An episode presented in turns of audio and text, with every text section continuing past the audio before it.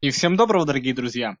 Вот подумалось, что пора что-нибудь новенькое выпускать. И в этом подкасте это будет снова подкаст по Волкино.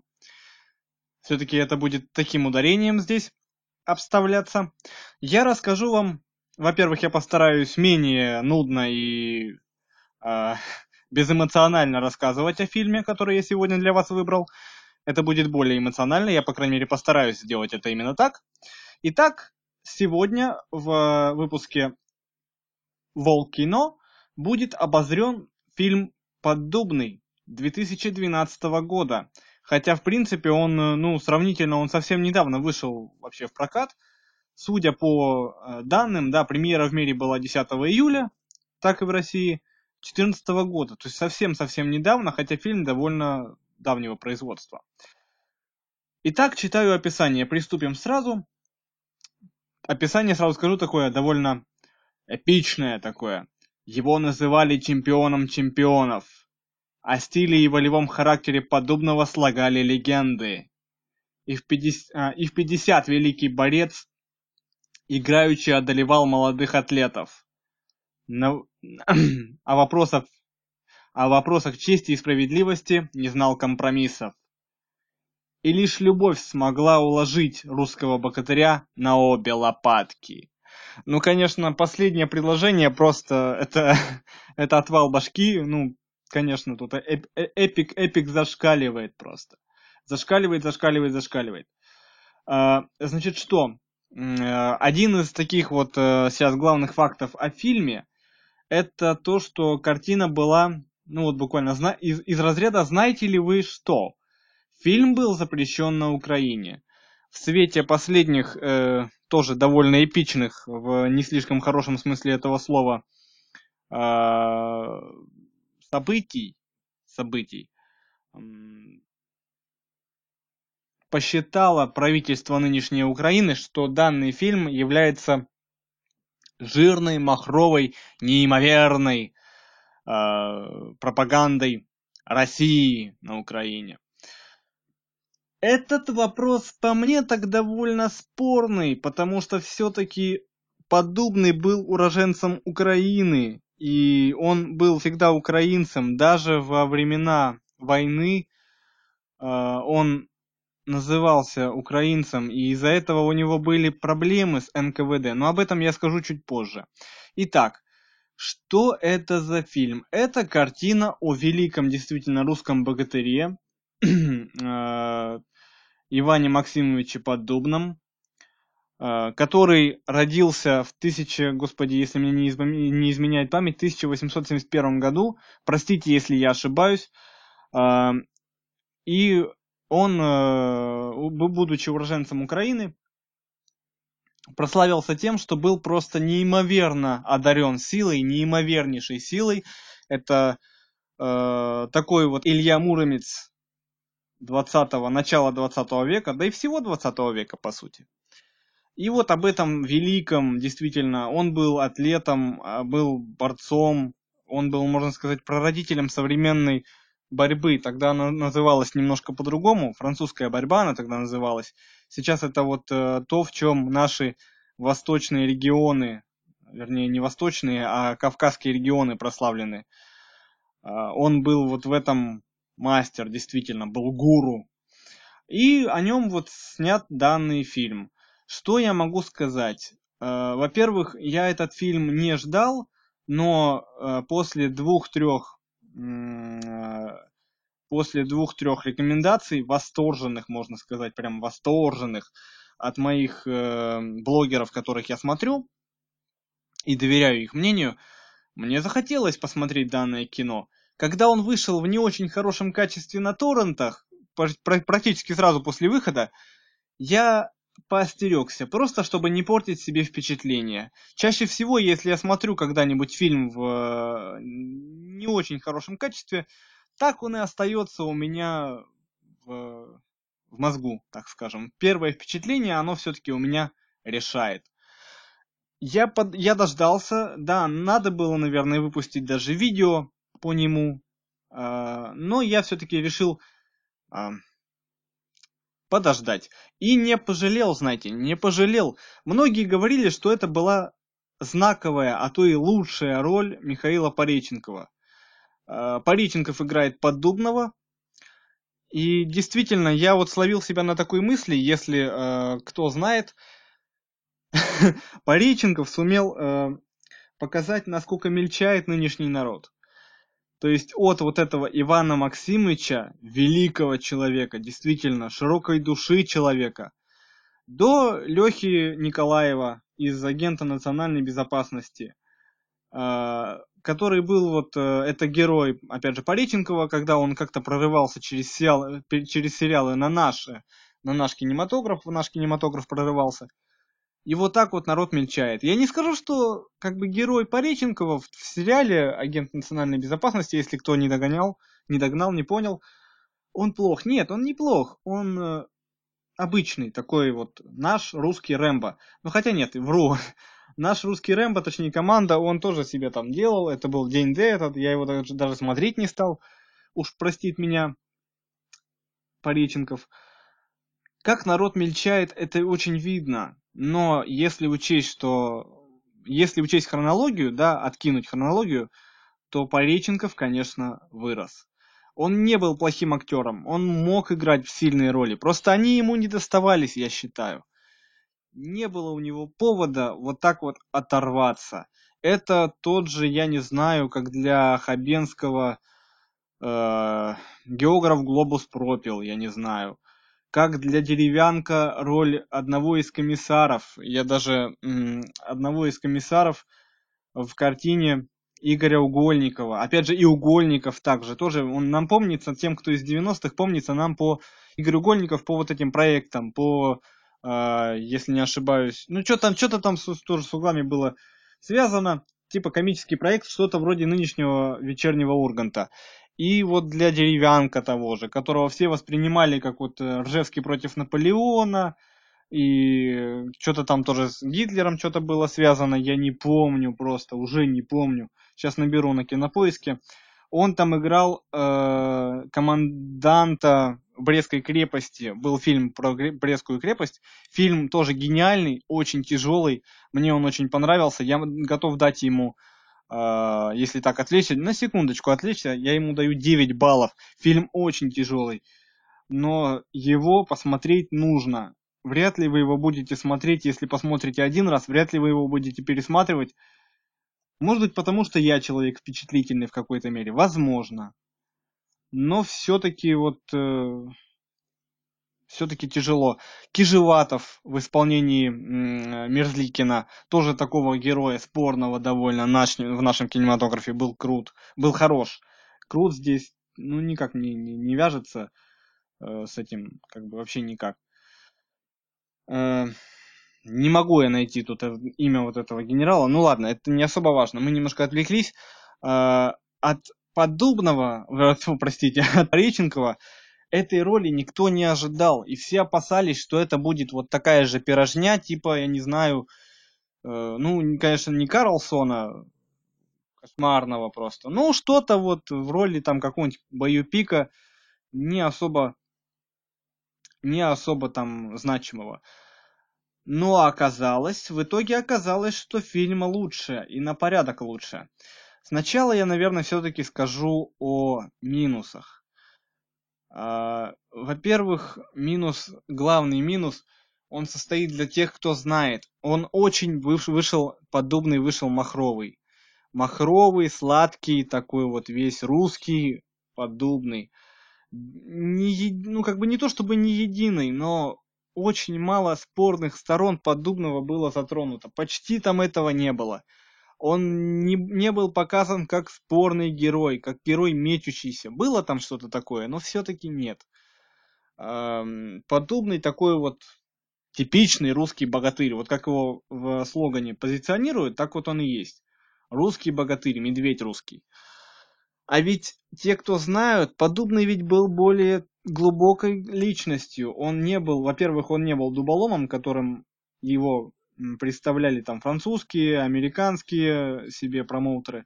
Он не был дуболомом, он, э, но он и не был хорошим. прям вот изначально таким весь всем хорошим, святым человеком. У него были спорные стороны.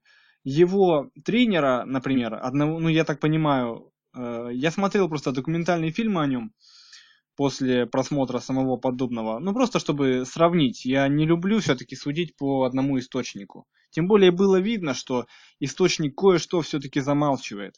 Вот этот фильм замалчивает кое-какие его стороны. Его тренер, который, э, здесь его имени не дано, его играет Дэнни, Дэнни Лаван. Этого тренера он бил. И не раз.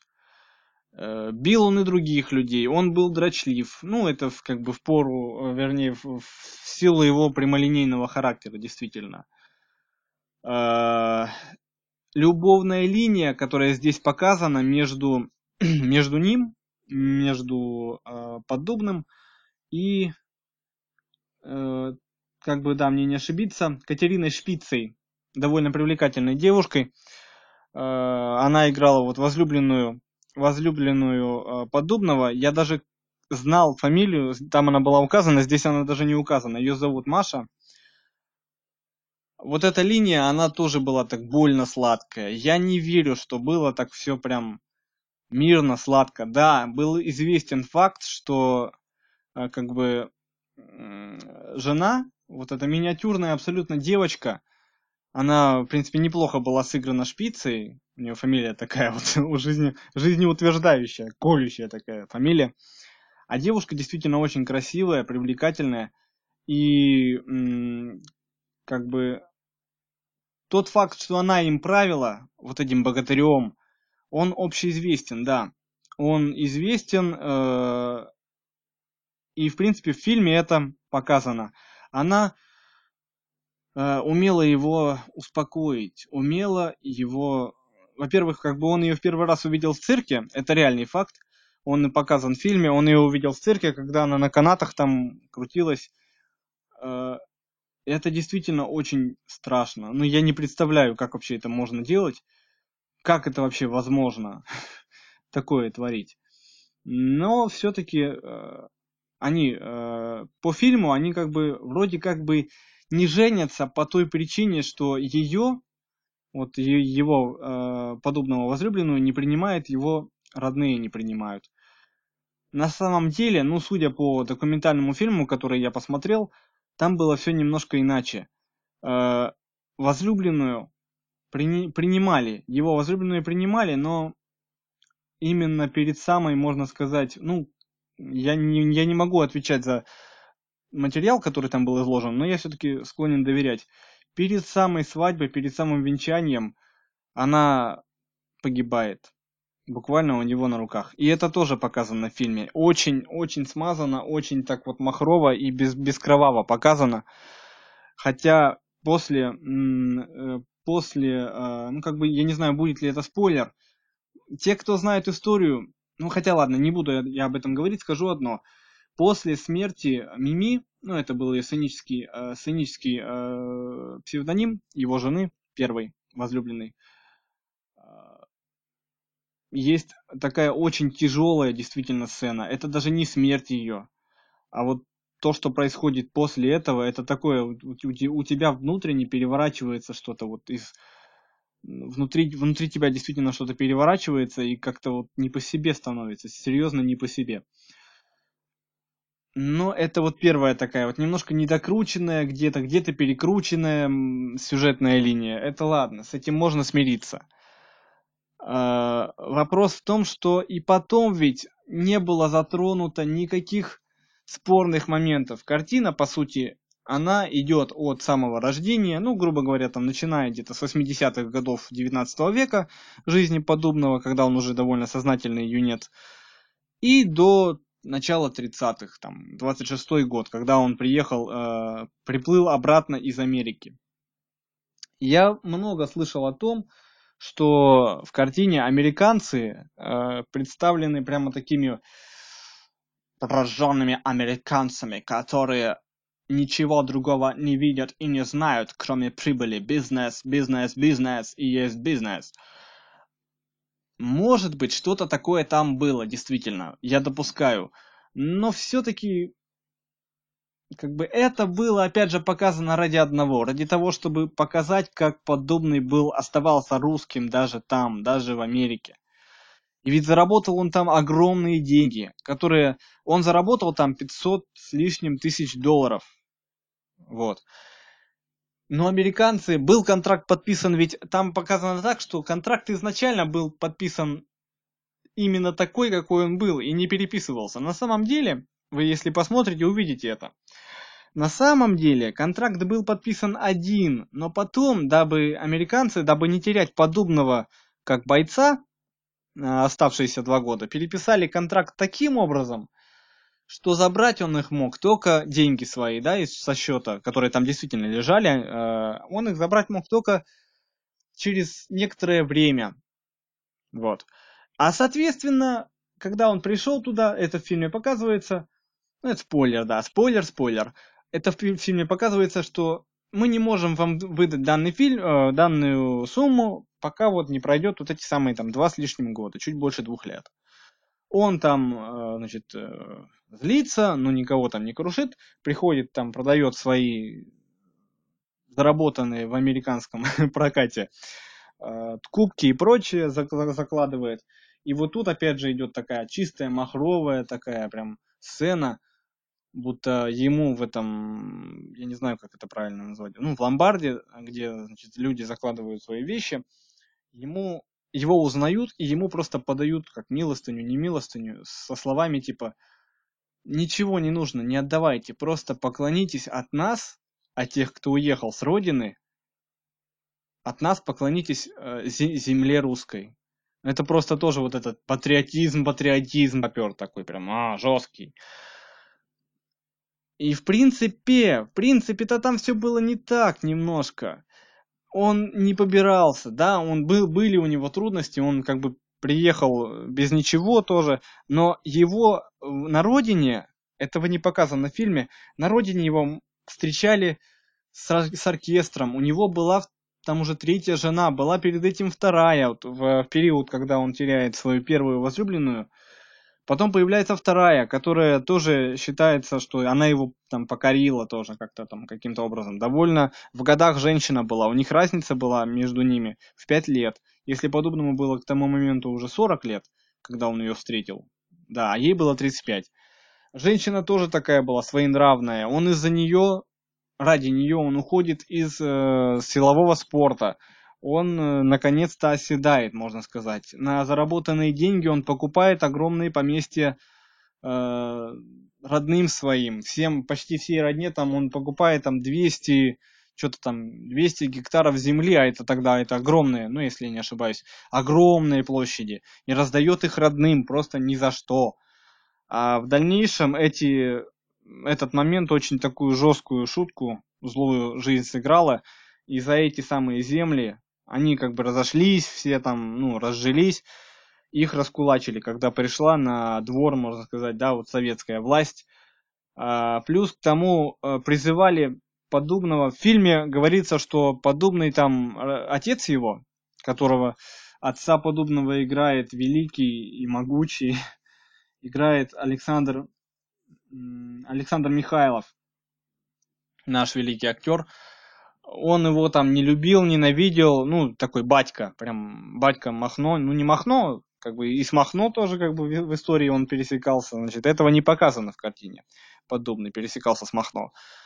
Uh, он, отец его такой вот жесткий, прям атаман, как, знаешь, вот, как это, Тарас Бульба такой вот. Uh, но все-таки они ладили. Ладили несколько больше, чем это показано в картине. Но это опять же вот я немножко отвлечься, если я провел такую параллельку довольно точную, как мне показалось, с, э, с Харламовым, то есть как его там, номер 17, забыл как называется. Ну, в общем, понятно, поняли, да, про который я фильм говорю, про Харламова, да. Э. Там ведь все условно, потому что многие, это по мотивам было снято, по мотивам его жизни, и многие жизненные ситуации, которые были показаны в фильме, они были просто собраны туда в кучу, потому что действительно всю его жизнь там ведь не покажешь там за 2-3 часа. И просто вот многие-многие ситуации, которые с ним случались, были очень грамотно скомпонованы. Грамотно скомпонованы, это было интересно. Вот, легенда номер 17, вспомнил. очень грамотно скомпоновано все было. Все было условно действительно по мотивам, так и здесь. Например, есть один момент, я думаю, будет вам интересно потом посмотреть. Дело в том, что э, во время второго поединка с, с французом, если посмотрите, поймете, о чем я говорю, там есть сцена, где э, он подобный в конце поединка просто берет и бросает, э, подносит, значит, э, там измотанного э, француза, сволочь такую, и бросает ее, его на стол судей прям, бросает, стол ломается, там все, вот там эпично, опять же, все это. Этого не было в том поединке, это было, эта ситуация была с другим борцом, с нашим борцом, с которым он боролся. Э, я, к сожалению, не помню его фамилию. Эта ситуация была просто, ну, как бы для эпичности, его там поставили туда, не туда, переставили пешками. Э, фильм сам по себе интересный, там и братья его были задействованы, которыми они там тоже там как-то фигурировали. Один из братьев просто спалил был мельницу, которую купил подобный, одну из нескольких мельниц, и поэтому подобный был вынужден вернуться. И вот жена его, вот эта вторая, тоже ничего не было там показано, к сожалению. А жена его тоже такая оказалась, э, он там в итоге деньги заканчиваются, ну, не пожилось, не получилось разжиться он опять уходит, значит, в, в, в запой, ну, творческий запой в том плане, что он уезжает на пять лет там на гастроли, ездит, приезжает, а жена сбежала, его там кубки и медали золотые, которые там он ей оставил на сохранение, она забрала. И появляется третья женщина в его жизни. А, Ее тоже, к сожалению, не могу назвать. Простите, я немножко не подготовился. Не могу назвать ее имени. Она простая женщина, она там чуть ли не бубликами там где-то на рынке торговала. И всю оставшуюся жизнь, которая у него осталась, она была с ним рядом. Притом она была такая особенность, немногие знали, что она его жена. Но она всегда его назыв, ну, называла себя при нем домработницей. Не любила она считать, что она как бы вот жена. Иван Максимыч, сам Иван Максимыч был просто действительно ну, гениальным таким вот борцом неимоверной силы. И он ведь боролся, там это указано в самом-самом конце в виде таких титров конечных, что Иван Максимович, он боролся до 75 лет. Но дело в том, что один из последних его поединков произошел уже в 49-м или где-то 46-м году. Там он был уже такой вот, знаете, ну, его уважали, его помнили, заслуги его простой народ помнил. А, и поэтому один из последних его поединков был, там уже не было захватов, не было ничего прочего. А, и в, в конец жизни, конец жизни он был очень так, ну, к сожалению, был не слишком хорош, поскольку война, все понятно, и он жил в городе. Он в итоге перебрался там э, с оставшихся после раскулачивания всех семейных проблем – он перебирается в город, в один из городов, э, то ли в Ельню, в Ейск, в Ейск, да, он перебирается в Ейск, э, и э, как бы там доживает остальное время. Но дело в том, что во время войны, в 41-м, если не ошибаюсь, немцы занимают Ейск, и все это время, пока немцы были, ну, немцами был оккупирован город Ейск, подобный как-то выживает, и он очень только тоже показательный момент, который стоило бы, наверное, показать, упомянуть хотя бы в картине. Он не снимает орден Красного Знамени, или, короче, один из советских орденов дикий, там, дикой ценности. Сейчас а, попробую даже найти. Э, ну ладно, я, я как найду. Да, орден Трудового Красного Знамени, полученный в 1939 году. А, там он был и ну и Сталин его видел, он там на параде, он там как бы не планировал участвовать, он там буквально э, в каких-то трико вышел на площадь, его заметили, попросили, он забрался там на вот эти машины, думаю, видели вот в документальных фильмах советских, там, где вот эти атлеты все, и там он проехал, вид, есть хроника, где он там вот красивый, даже уже в преклонном возрасте, такой прям мужчина-мужчина. И он получил вот орден Трудового Красного Знамени. Он ходил с этим орденом по оккупированным, оккупированному фашистами городу, и никто его не трогал, потому что даже немцы его уважали. И он в то время... Э, есть такая история, я тоже не могу ее не рассказать, простите мне за длину. Думаю, этот подкаст будет немножко длиннее, наверное, минут на 30 затянется. Может, даже больше. Значит, э, он в то время, когда немцы, значит, э, там хозяйничали, был хозяином, ну как хозяином, смотрящим по бильярду. Там был бильярдный как, ну клуб, не клуб, в общем, забегаловка с бильярдом он э, там был что-то вроде вышибалы. То есть, когда, э, ну, а немцы, мы, мы же немцы такие люди, когда а, чуть что, так мы сразу там на киях, на чем начи, начинали там долбиться они, все, фехтовать. Он просто подходил, брал человечка, буянившего за шиворот, за отвор... даже не за отвороты, просто за шкирку, как котенка брал, поднимал над собой, а рост у него был, ой, какой великий, там, сейчас даже если найду, скажу вам, рост у него действительно был огромный большой рост был у него. Ну нет, к сожалению, но он высокий был. А, и он просто брал этого человека за шкирку и выносил за заведение. Там, и просто перебра- перебрасывал его через там, забор. И, значит, соответственно, там вот, где он работал, в бильярдной, гробовая тишина становилась. Просто гробовая. Ну а еще бы вот так вот, ничего себе вот такое вот увидеть. А после того, как Ейск в 43-м остан... э, да, Ейск в 43-м остан... э, освободили, э, были у него некоторые проблемы. Вроде как бы, были такие домыслы, помыслы у народа, что проблемы возникли из-за того, что он, подобный, не захотел вступить в твор, э, в этот в клуб Динамо, то есть там, ну вот в, спортивное как это, товарищество Динамо. А Динамо тогда правил сам Берия.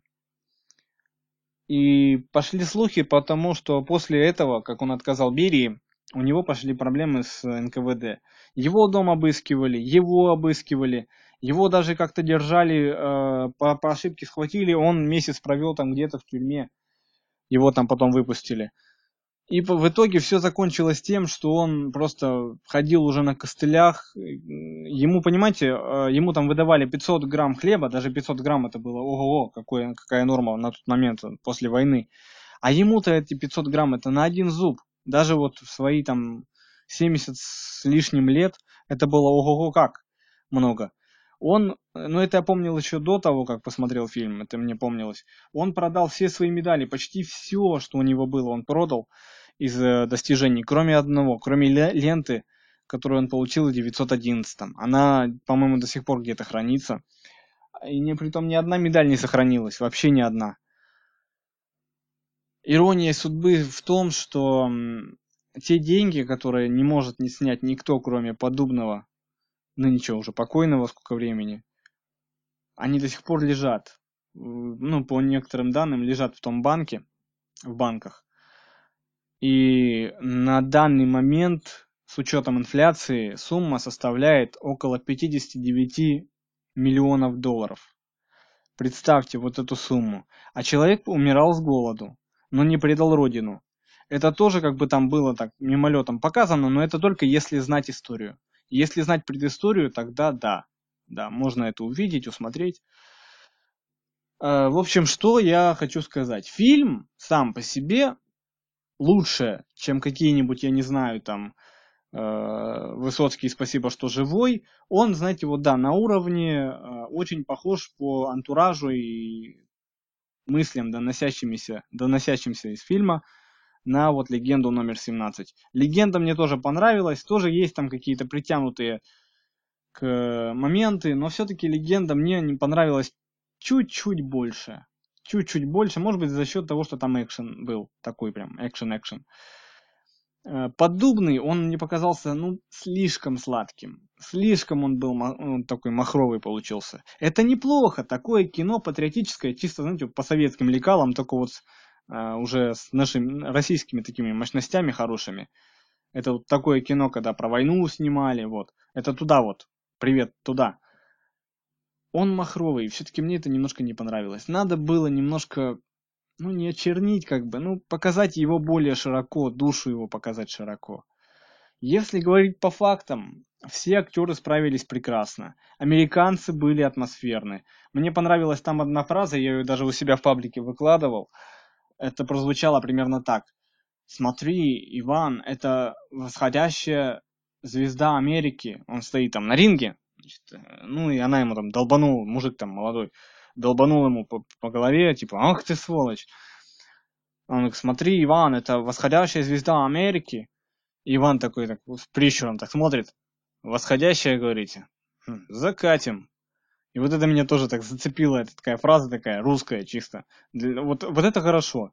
В общем и целом, я готов дать поддубному баллов, наверное, семь с половиной, восемь. Я даже точно сказать не могу. Поскольку, ну, семь с половиной это все-таки маловато, это ближе к середнячку. Восьмерочка, ну да, наверное, все-таки восемь. Если закрыть глаза на излишнюю такую махровость и прочее, да, вполне можно посмотреть. Э, от этого фильма я смотрел, да, вот я там, и мне прям вот русский мужик. Вот эти моменты, они вырываются, это хорошо, это такое кино нужное. Да, такое хорошее кино, Пореченков справился, он вот такой вот прям подобный-подобный. Э, хочу отметить также Ильина, Владимира Ильина, э, он тоже прям хорошо так сыграл. А Юрий Колокольников, если не ошибаюсь, он засветился же, это тот, который засветился в, в «Игре престолов», я даже сейчас уточню, посмотрю, интересно. Роман Мадянов, он как главный гад, вот сериальный гад, то есть многие помнят его в не знаю, там, в... да, в «Игре престолов» Колокольников играл. Я, я не смотрю «Игру престолов», не распыните меня за это. А, значит, э, Мадянов, который в «Солдатах» играл, там, вот этого Колобкова, то есть все, все знают. Это такой прям гад-гад. Ну и здесь он такого, ну даже не то чтобы гада, а такого жаднюгу такого, жадного до денег мужика такого играет. Не совсем гад, ну, в общем, в общем, короче, люлей Люлей э, Иван Максимович ему навешивает. Кстати, этот момент, который есть в фильме, будете смотреть, вот тот, который между э, значит, Мадьяновым и под, ну, Подубным, он реальный. Это действительно там такое было. И то там это показано было так, мимолетом, там было гораздо жестче. Это потом посмотрите, поймете. А, кого-то я хотел еще отметить. Вот кого? А, Даулет. А, Абдылгапаров, если я правильно выговорил, он тоже вот он играл там борца такого. Э, Ахмед Паша. Кара Ахмед Паша, это реальный герой. Кстати, вот посмотрите тоже, вот он такой вот, его друг великий был. И ведь тоже в казахской АССР в итоге э, там от голода просто помирал. Он отдал все свои деньги, которые у него были, на постройку истребителя. И потом спрашивал, что, ну, а там был аэропорт где-то рядом с ним был типа, сынки, отвезите меня вот к моему другу Ванюше подобному, вот он в Ейске живет где-то. И так тоже умер. И, в принципе, все те герои, которые были здесь, они в итоге, ну, были позабыты, что ли. Никто о них как бы не вспомнил. Вот это вот тоже такая ирония злая была. Ирония, ирония. И, ну, ничего как бы такого вот не показано в фильме, а может быть даже и стоило бы это показать. Ладно, подкаст уже затянулся. Э, я знаю, что этот подкаст посмотрят мои ребята на Ютубе, кому будет интересно. Я выложу этот выпуск на Ютуб. Это был второй выпуск, э, полноценный, можно сказать. У меня почему-то все начинается со второго полноценного. Первый выпуск моего, например, э, разбора по кадрам был такой вот пилотный, пилотный. Второй был уже полноценный по Робокопу. С Волкино примерно получилось так же. Действительно, тоже как-то так.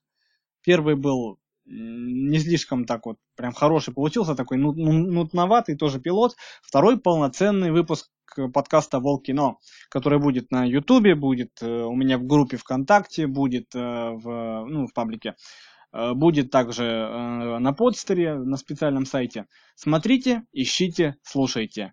А с вами был Роман Волкодлак. И помните, что только вам решать, смотреть этот фильм или нет. Что-то я сегодня запутался. Всем удачи и пока.